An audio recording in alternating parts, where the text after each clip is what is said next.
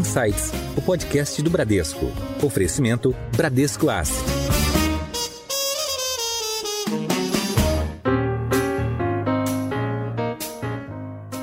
Olá, bem-vindos a mais um episódio do Insights, o seu podcast semanal sobre economia e negócios. Eu sou a Priscila Forbes e hoje nós vamos falar sobre como a pandemia afetou o mercado imobiliário. A pandemia mudou hábitos e comportamentos da população. As pessoas passaram a ficar mais em casa, o home office foi adotado por diversas empresas e muita gente decidiu morar fora dos grandes centros urbanos. Mas será que essas mudanças vieram para ficar? Qual o impacto nos imóveis, no investimento residencial e nos centros urbanos? Para falar sobre isso, hoje nós vamos receber o economista-chefe da OLX, o Danilo Ilhori. Bem-vindo ao Insights. Obrigado, Priscila. É um prazer participar aqui do programa do Insights. E nós chamamos de volta Marcelo Toledo, economista-chefe da Bran. Toledo, bem-vindo de volta. Olá, Priscila. Cumprimentar aqui o Danilo e agradecer pela presença. Bom, Danilo, a OLX é uma empresa, a gente sabe que é um grande marketplace que negocia vários bens, entre eles imóveis. Mas queria que você contasse contasse um pouco para os ouvintes, só em linhas gerais, o que é a OLX e principalmente a parte de inteligência que você toca e o índice DataZap. Começando com a OLX, na verdade a OLX faz parte de um grupo global de mídia, de empresas digitais, de internet. Tem capital aberto em Amsterdã, uma origem na Napster, que é um grupo de mídia importante da África do Sul. E a OLX Brasil tem uma particularidade que é o único caso em que o grupo OLX Global tem 50% da operação. Os outros 50% são da Adevinta, que faz parte do grupo Schibsted, que também é um grande grupo de internet europeu. Então a gente está inserido aqui nesse contexto de uma operação global de internet, né, de marketplaces espalhados por muitos países. E o interessante é que, recentemente, né, mais precisamente em novembro do ano passado, a OLX Brasil fez a aquisição completa do grupo Zap. O grupo Zap, por sua vez, era constituído dos dois maiores portais de imóveis do Brasil, que era o Zap Imóveis Imóveis e o Viva Real, resultado de uma fusão que volta em 2018. Então, agora, final do ano passado, a gente constituiu de fato um grupo que chama OLX Brasil e que tem duas unidades de negócio. Uma unidade de negócios que é a própria OLX, que reúne a vertical de automóveis e o marketplace de bens de consumo, e a outra unidade de negócios, que é o Zap, rebatizado de Zap,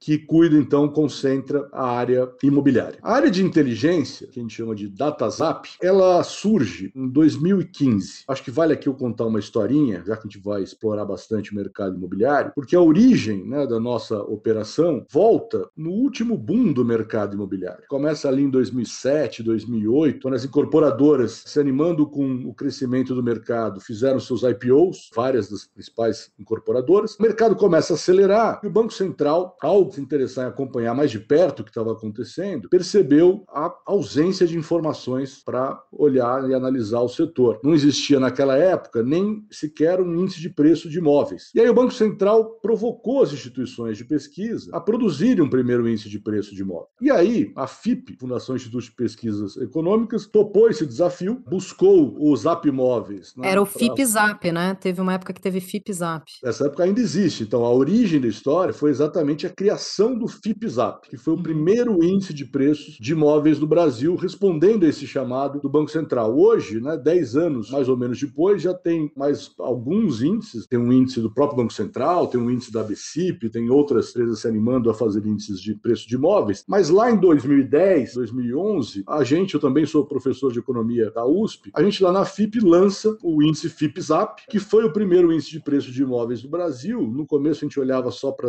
São Paulo e Rio e preço de venda, né, compra e venda. E hoje, 10 anos depois, a gente tem o índice de preços de compra e venda para mais de 50 cidades. Expandimos para a locação, que já tem mais de 25 cidades, e a gente ainda computa já há algum tempo o índice de preços para venda e locação comercial particularmente para pequenos imóveis comerciais. Então, isso aí foi o início. O que acontece? Como foi o primeiro índice de preço de imóveis, né, no momento em que o mercado estava aquecendo, teve muito interesse, muita exposição, dentro e fora do Brasil, o Banco Central, vários players de mercado. E aí, o Zap Imóveis, que na época era só o Zap Imóveis, percebeu que hoje nos parece óbvio, mas que naquela época ainda não era, de que um portal de internet é um grande manancial, né, um grande produtor de dados e informações que, se bem tratados, podem gerar muito valor para a indústria, né, para os setores. Alguns anos depois, a gente monta a DataZap. Então, acho que aqui tem uma primeira mensagem que muita gente confunde, né, o FIPZAP, os índices FIPZAP, com a DataZap, que é a nossa operação de inteligência hoje dentro da OLX Brasil. Nós somos irmãos, mas não a mesma coisa. Então, na verdade, todo o conjunto de índice de preços são contratados né, pela DataZap para que a FIP, usando os nossos dados, construa aí as informações. Mas a DataZap, ela surge para expandir essa prateleira de inteligência, se vocês quiserem. Qual que é a ideia? Muito inspirada no que acontece fora do Brasil e muito inspirada no que acontece no setor financeiro, a ideia era trabalhar da forma mais profunda e detalhada possível os dados de oferta, demanda e preço para gerar ferramentas analíticas para o setor imobiliário amplamente definido. Então, eu estou falando desde a pessoa física que está lá interessada em comprar, vender ou alugar um imóvel numa ponta, até players de setor financeiro que provém aí o funding de diversas maneiras para o setor. E aí, no meio disso tudo, a gente tem ferramentas para as incorporadoras, para as imobiliárias, para investidores de diversos tipos. Então, essencialmente, o que a gente faz é isso. Tem um time que articula, eh, vamos dizer assim, três conjuntos de expertise, um time de economistas, um time de cientistas da computação, engenheiros, tecnologia e um time de especialistas no setor, gente que vem de incorporadoras, imobiliárias, que conhece o dia a dia do setor. Hoje, na nossa área de inteligência, a DataZap tem cerca de 30 profissionais e temos como clientes empresas espalhadas pelo país todo. Em alta.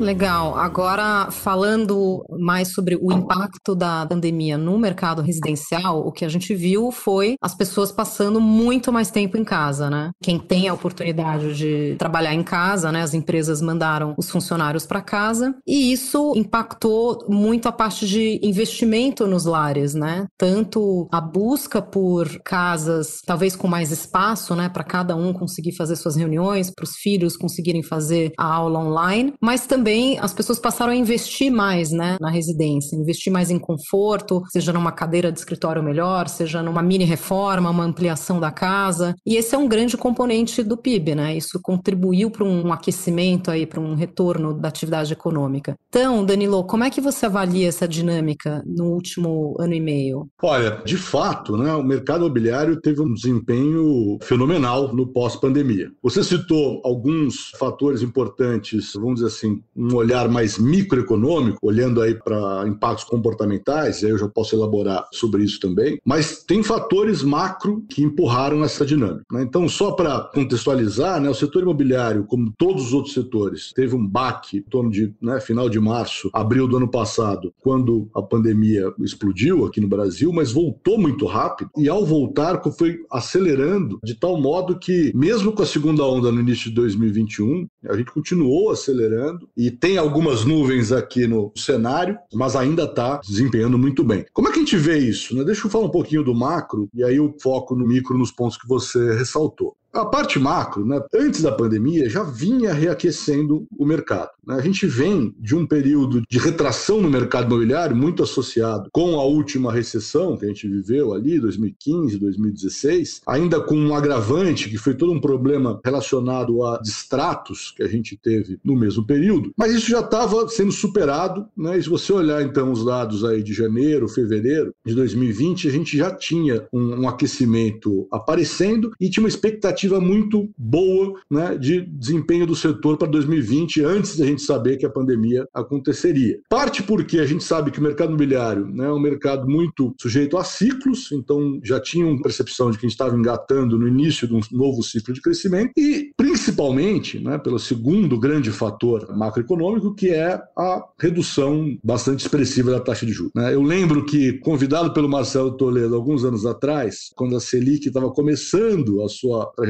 de queda para participar de um evento aí de vocês sobre investimentos alternativos, que acho que foi pela primeira vez que na mesa de mercado imobiliário aparecia alguém para falar de mercado imobiliário residencial. E aí o que eu disse lá e dizia muito nesse momento, então estamos falando da Selic ainda em dois dígitos, né, mas descendo a ladeira, é que não dá para subestimar o papel da taxa de juros como impulsionador do mercado imobiliário. Né? Então a Selic chegando nos níveis que ela chegou, taxa de juros é, real negativa. Nível mais baixo historicamente, né? 2% ao ano. Mais baixo e muito mais baixo, né? E assim, uma redução expressiva né, demais para poucos anos de queda. Então, esse vento de cauda foi. O brasileiro algo... nunca tinha convivido né, com juros tão baixos. Nem de perto. E realmente, assim, a gente vê né, no mercado imobiliário tem um duplo efeito né, muito forte. Tem um primeiro efeito, vamos dizer assim, na ponta tomadora de crédito, né, que basicamente ela expande o mercado de compra e venda de imóveis, bota muito, uma população muito maior, né, é, capacitada. O fica tomar... muito mais acessível, né? Exatamente. E a segunda perna é a perna do investimento, né, que você também estava mencionando aí no início. Quer dizer, taxa de juros nesses patamares, eu sempre brinco, mata de fome o investidor né, em títulos públicos, o pessoal teve que sair à busca de alternativas, e aí né, o ativo residencial se apresenta como uma dessas alternativas, o que não é novidade para mercado imobiliário quando você olha para os mercados mais maduros. É, de certa forma, uma novidade para o Brasil, mas isso também começa a ganhar força, né, impulsionar o mercado aqui local. E, é muito evidente o poder disso no que está acontecendo. Né? Se você olhar os dados de crédito, em particular, acho que é uma das melhores evidências para a gente né, medir né, o aquecimento do mercado imobiliário de 2020 para cá. Agora, tem um outro fator má, que é menos considerado normalmente, que eu acho interessante a gente mencionar, de que o imóvel né, ele é percebido como um ativo muito seguro. Quase uma é, reserva de valor, né? Exatamente. Né, uma reserva de valor resiliente a enormes turbulências. Então, eu costumo brincar né, de que assim, olha, o imóvel ele chega a concorrer com o ouro né, quando a incerteza explode, porque é um ativo muito difícil de sofrer algum tipo de interferência mais radical, é um ativo conhecido como um bom protetor para a inflação no médio e longo prazo. Isso é vem muito da, da nossa época, do nosso medo, daquela época de hiperinflação, né? O imóvel era uma maneira de se proteger contra a inflação. Exatamente, né? E vamos lembrar aqui, né, que neste país já tivemos até o confisco da poupança, né? Ninguém está achando que isso está no radar, mas é isso, né? A pandemia gerou, principalmente no início, né, uma elevação na incerteza bastante forte. Bom, aí quando a gente vai para micro, aí é bem em cima do que você falou, né? E isso não é uma exclusividade brasileira, isso aconteceu no mundo inteiro. E aí o jeito que, vamos dizer assim, um economista, né, especializado nesse setor gosta de olhar é em torno daquilo que a gente chama de economias da das aglomerações. O nome aglomeração agora foi popularizado, né, mas até pouco tempo não era. Por que, que eu estou usando esse termo? Porque, essencialmente, o que gerou todos esses processos comportamentais foi uma alteração importante entre os benefícios da proximidade e os custos da proximidade. Né? Então, no pré-pandemia, a gente tinha uma tendência, e aí o Brasil vindo um pouco atrás, mas já bastante aparente, de uma revalorização do espaço público, o que para o mercado imobiliário estava gerando duas tendências: uma tendência de compactação das unidades residenciais e uma tendência de centralização, no sentido de espaços mais centrais nas cidades começarem a ser redescobertos, revalorizados. Né? E isso, quando vem a pandemia, sofre um grande choque. Os benefícios da proximidade diminuíram ao mesmo tempo que os custos da proximidade cresceram muito. E aí, em cima disso tudo, a grande mudança comportamental com relação ao mercado imobiliário foi a necessidade de ficar muito mais tempo dentro de casa. Então, tem dois fenômenos que, de fato, aconteceram em maior ou menor magnitude, a gente pode explorar mais detalhes, como resposta a isso que eu acabei de dizer. Tem um fenômeno de buscar imóveis maiores e tem um fenômeno de se afastar de regiões mais centrais. No Brasil aconteceu menos do que em outros lugares. A gente já capturou alguma coisa nesse sentido com as nossas pesquisas e com o processamento dos dados dos nossos portais. Eu estava te ouvindo aqui e fiquei ainda mais preocupado com a inflação, né? A gente está aqui com uma expectativa de 7% de taxa de juros. Você está confirmando o seguinte: olha, a percepção das pessoas é de fato que o juro nominal caiu muito e a inflação ficou alta, né? Uma parte disso. Mas além do juro, tem também uma vacinação em curso e, de fato, ainda que a gente possa ter, tenho dito, talvez tem uma quarta onda entre a primeira e a segunda dose que todo mundo toma, tem novas variantes, etc. É possível, mas a gente deve caminhar para o fim dessa epidemia ou para passar a conviver com a epidemia. Então, quando você olha à frente, esse juro, digamos que vá a 7, junto com esse fim da epidemia, é alguma coisa que pode desacelerar o mercado imobiliário olhando os 12 a 18 próximos meses? Vamos começar com a vacinação. Né? Eu acho que tem cenário para qualquer nível aqui de aversão a risco, né? otimistas e, e, pessimistas, mas acho que o cenário base de muita gente, onde eu estou apostando também, é um cenário de que a gente supera, vamos dizer assim, a pior parte da pandemia e aí os mecanismos, vamos dizer assim, os fatores que nos forçam a ficar muito dentro de casa e que geraram essa mudança nos custos e benefícios da proximidade se revertem em grande medida. Então eu acho que nesse sentido, seja por fator de incerteza, seja por fator de necessidade de ficar em casa, a gente deve ter alguma diminuição nos estímulos ao mercado imobiliário. Agora, em termos de líquidos, eu ainda acredito que a gente está só começando um ciclo de alta. E aí, acho que a variável principal são as variáveis macro mesmo. Juros real, se você quiser. Então, as ameaças inflacionárias, a preocupação com inflação, acho que ela é geral, mas ela é particularmente importante no mercado imobiliário. Né? Se vocês olharem o que aconteceu com o INCC, o aumento foi muito mais expressivo do que o IPCA. O IGP é um outro capítulo, também atrapalhou mais o lado de locação, né? mas também é algo que preocupou bastante. Então a gente tem uma pressão de custos no mercado imobiliário que pode arrefecer aí o crescimento no curto prazo, particularmente nos segmentos mais populares, onde não tem muita margem para repassar preço para o tomador, para o residente, para o consumidor, mas mesmo no segmento médio e alto padrão já tem aí uma luz laranja né, acesa, porque o INCC já cresceu muito. A gente acredita que no caso dos custos de construção, né, aquela visão um pouco mais otimista de que é um processo temporário, né, que reflete mais um desajuste entre oferta e demanda causado pela pandemia, tende a ser verdade. Mas dada a magnitude do aumento, acho que a gente vai ter que lidar aí com uma dificuldade de custos daqui para frente. Olhando mais em termos de ciclo, eu diria que a superação da pandemia vai ser é, boa, na verdade, porque a gente tira isso, esse crescimento, vamos dizer assim, que talvez tenha sido até acelerado demais, né, que não teria fôlego para manter ter no mais no médio prazo, e substitui, na verdade, se as coisas andarem bem, por um período de crescimento. Se você olhar de uma forma mais estrutural, o mercado imobiliário ele cresce com crescimento econômico e com é, juros baixos e com expectativa positiva sobre o futuro. Né? É renda, crédito, corrente e futura que fazem o mercado andar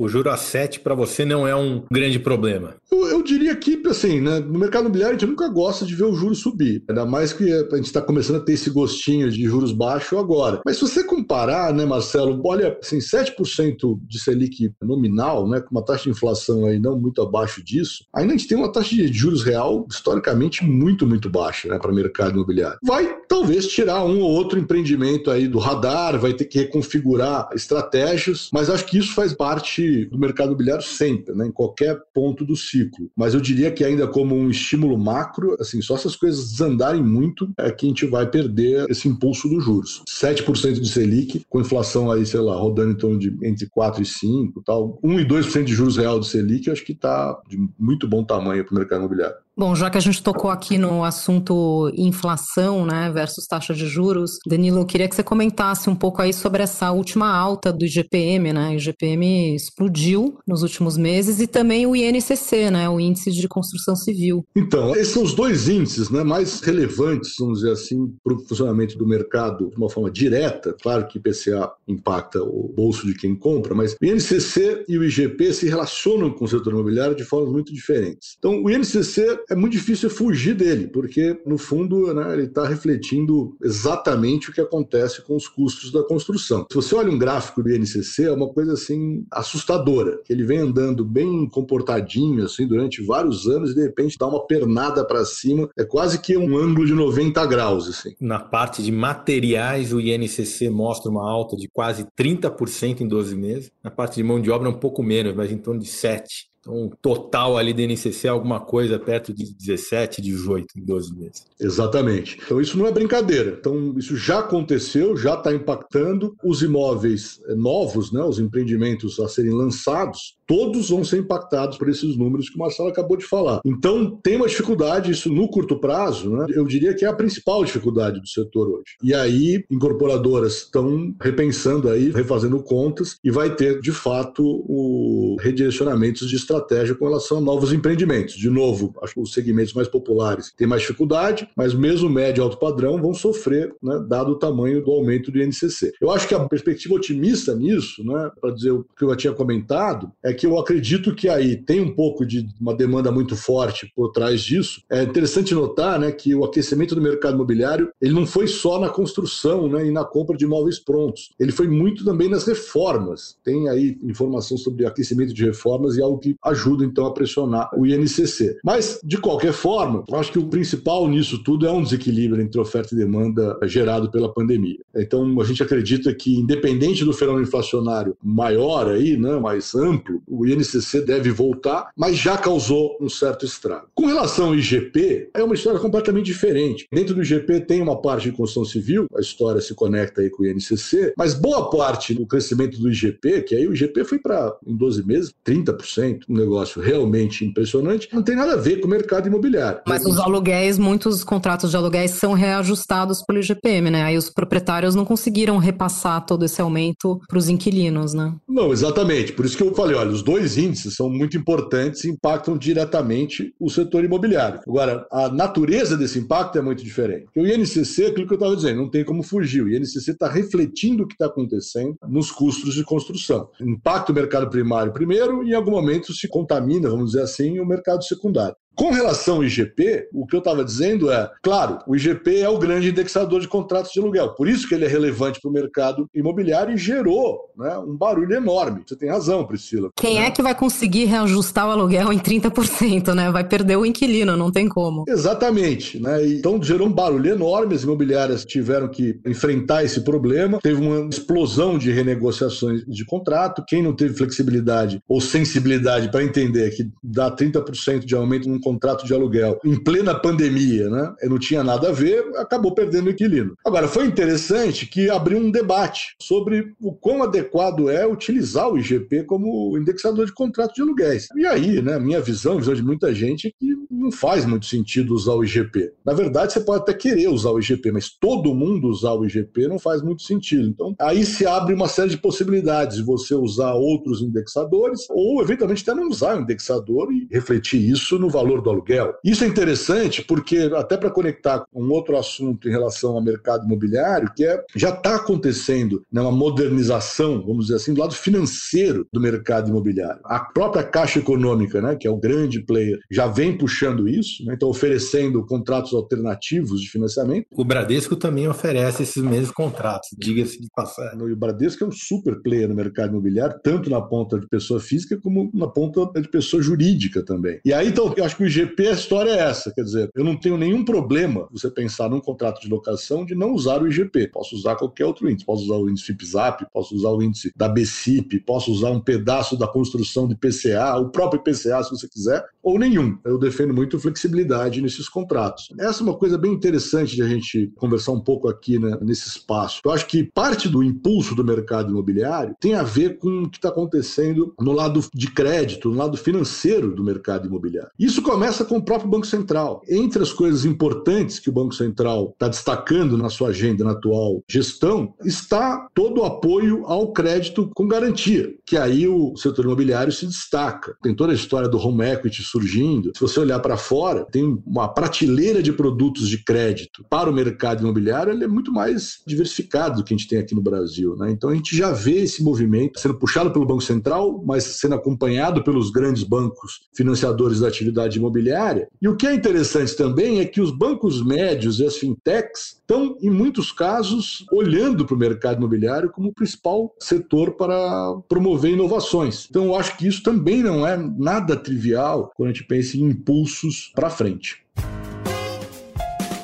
Em Foco.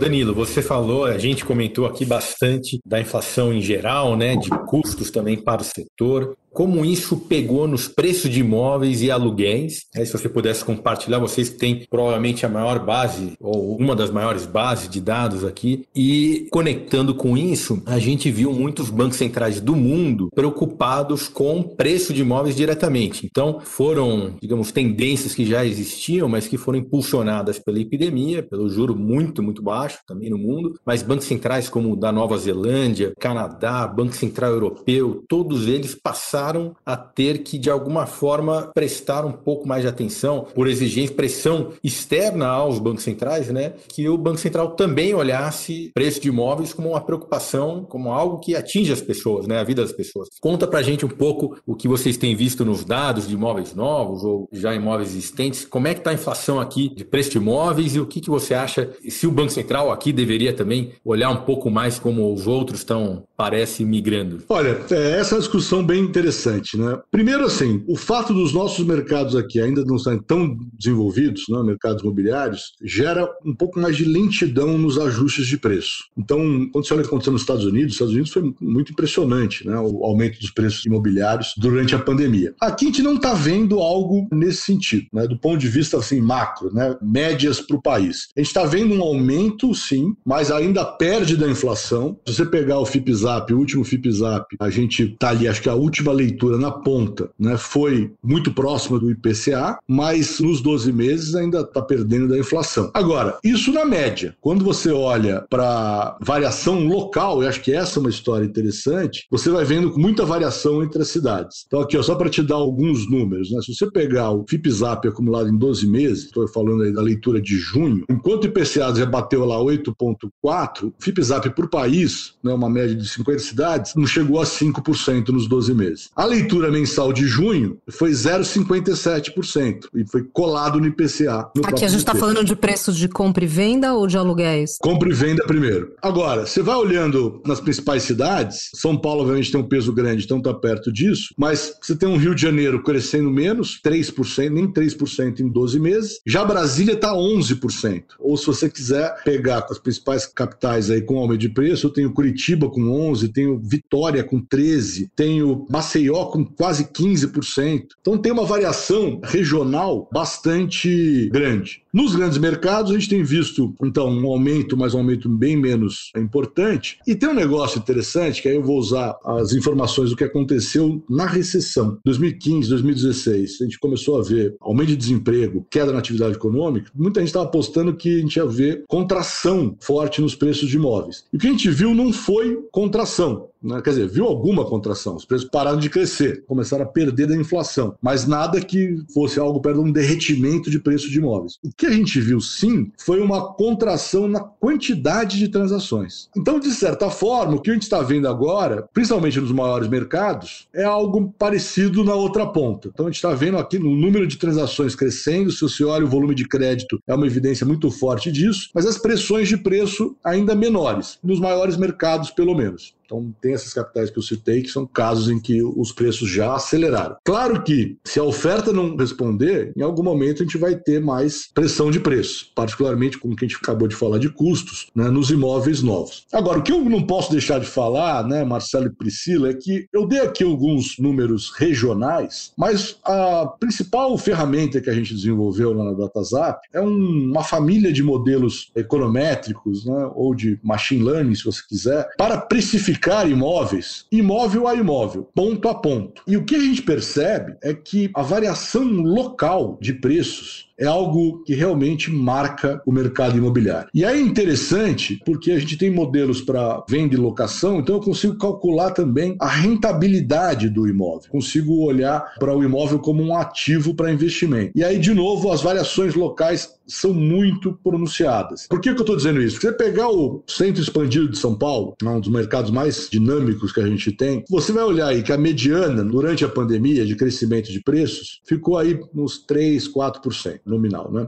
Quando você olha a variação dentro do centro de São Paulo, você teve vários imóveis que perderam preço, perderam bastante preço. E por outro lado, você tem imóveis que ganharam 5, 10, 15, 20% né, num período de um ano. Então a variação local de preços é bastante importante. Né? Isso é uma mensagem que a gente sempre fala. Danilo, a gente falou um pouco aqui dessa dinâmica né, local e regional. Uma coisa muito emblemática dessa nova realidade né, foi o deslocamento das pessoas saindo dos grandes centros urbanos e, já que não precisava mais comparecer né, fisicamente ao escritório, muita gente trabalhando em sistema de home office, inclusive nós aqui no Bradesco. Então a gente viu um deslocamento para o interior, para o campo, até para a praia. Então queria desdobrar aqui em duas perguntas. Quais são as regiões ou os polos que receberam mais novos moradores, novas famílias? E como é que fica a questão da vacância né, nos grandes centros urbanos, tanto no imóvel residencial, mas principalmente também nas lajes, né, nos imóveis corporativos, já que as empresas estão com os funcionários trabalhando remotamente? Então, deixa eu pegar essas perguntas né, para pintar um pouco o cenário comportamental. O que a gente já conseguiu ver e como é que a gente pensa para frente. O que, que a gente viu? Acho que as duas tendências né, que são muito intuitivas já aparecem nos números. Um desejo das pessoas de mudarem para imóveis maiores, um aumento na demanda por casas de forma geral, e aí, né, sim, algum deslocamento, quando a gente olha para as grandes cidades, intraurbano, então algumas áreas centrais perdendo demanda para áreas um pouco mais afastadas, e também, né, como você falou, algum deslocamento interurbano. Então, gente saindo para o interior, gente saindo para a praia, gente mudando até eventualmente de estado. Agora, qual que é a magnitude disso?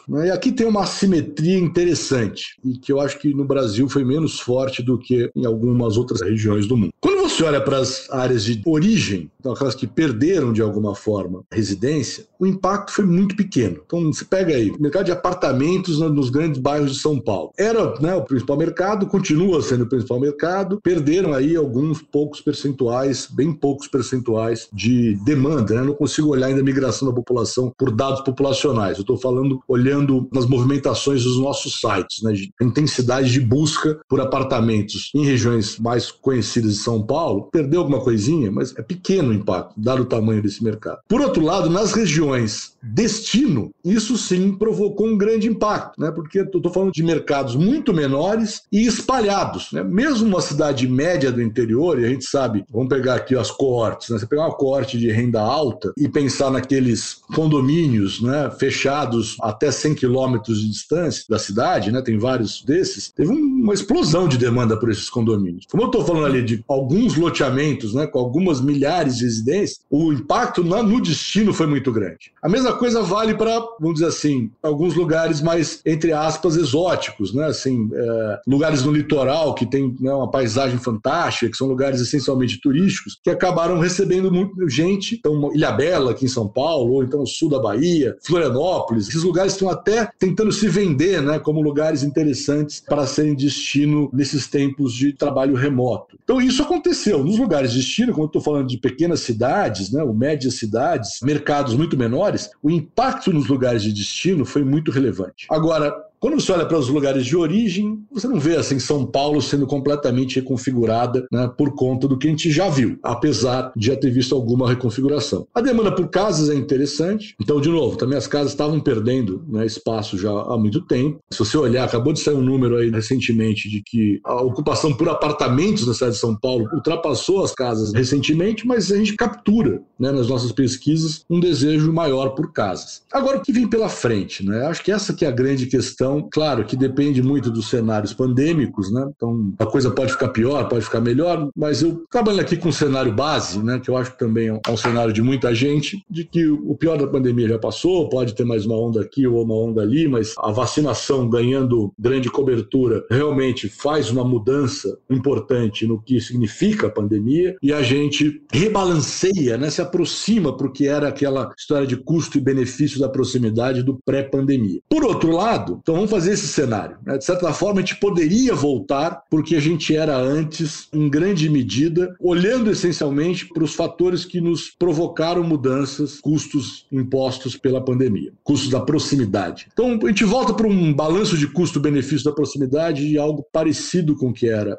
a pandemia, mas acho que todo mundo acredita que o fato de a gente poder voltar ao que era antes, não vai implicar que voltaremos para uma situação do que era antes. É que eu falo essencialmente na relação de onde morar, em que habitação e, particularmente, o quão próximo do seu local de trabalho. Por quê? Porque acho que tem coisas que a gente está fazendo, né? esse tipo de exercício remoto, né? cada um falando de um lugar. Toda a utilização das plataformas digitais de comércio eletrônico ou de serviços eletrônicos em geral, ou serviços digitais, melhor dizendo, em geral, certamente vão ser aproveitados após pandemia. Como é que eles vão ser aproveitados, a gente ainda não sabe. Né? Surgiu um termo, né, é guarda-chuva, que são os formatos híbridos, mas os formatos híbridos vão ter, vamos dizer assim, manifestações específicas, variadas, e que a gente ainda não sabe muito bem. Agora a gente sabe que todas as empresas estão pensando qual vai ser o seu híbrido, né? de que forma, acho que poucas são as empresas, poucas não diria, mas assim, tem um conjunto grande de empresas que está falando, eu não sei o que significa o híbrido, mas vou adotar algum modelo híbrido. Isso, inevitavelmente, vai ter um impacto né, na demanda por imóveis comerciais. Ainda acho que os grandes centros comerciais permanecem pujantes, mas vai ter muito prédio perdendo demanda, e aí o que fazer com esses prédios vai ser algo também interessante para a gente observar. Seu guia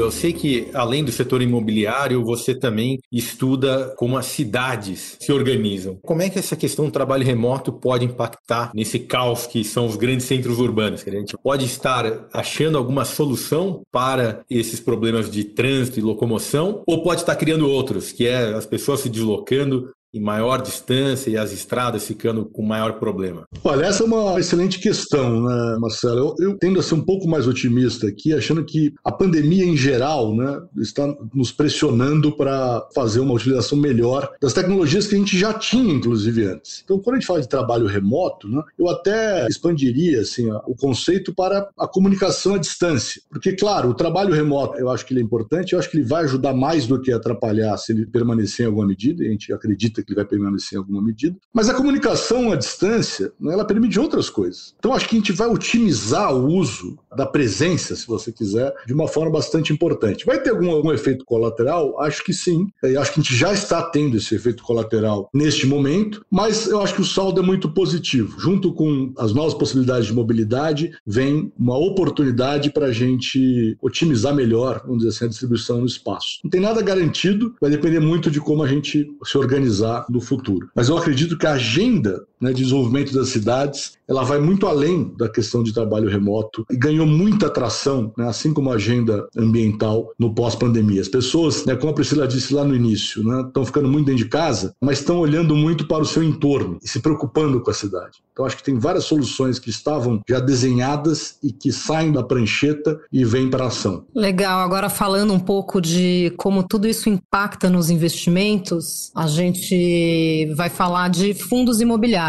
né? Então são fundos que têm uma carteira de imóveis, né, que produzem aluguéis. Inclusive, os rendimentos desses fundos, que são negociados na bolsa, são negociados através de corretoras, como se fosse uma ação mesmo, né, esses fundos imobiliários, que são listados. E esses rendimentos são isentos para os investidores, né, para os cotistas. Agora, Danilo, a gente vê no mercado de fundos imobiliários, a gente vê muito mais fundos de galpões, de lajes corporativas, até de shoppings, né, que foi um setor muito impactado pela pandemia, e a gente vê uma menor participação, né, uma participação bem pequena de imóveis residenciais. Você acha que teria uma tendência aí de ter uma participação maior da parcela residencial e também como é que isso se coloca como alternativa de investimento, né? A gente falou aqui que em cenários de alta de juros, como a gente está vivendo agora, tipicamente não seria o ideal para investir em imóveis, né? Mas por outro lado, a gente está vendo o imóvel é uma proteção para a inflação e a gente está num cenário de inflação alta também. Então, como é que você avalia isso como alternativa de investimentos? Eu sou muito empolgado com o crescimento da classe de ativos imobiliários residenciais, vamos dizer assim, no portfólio de investidores profissionais.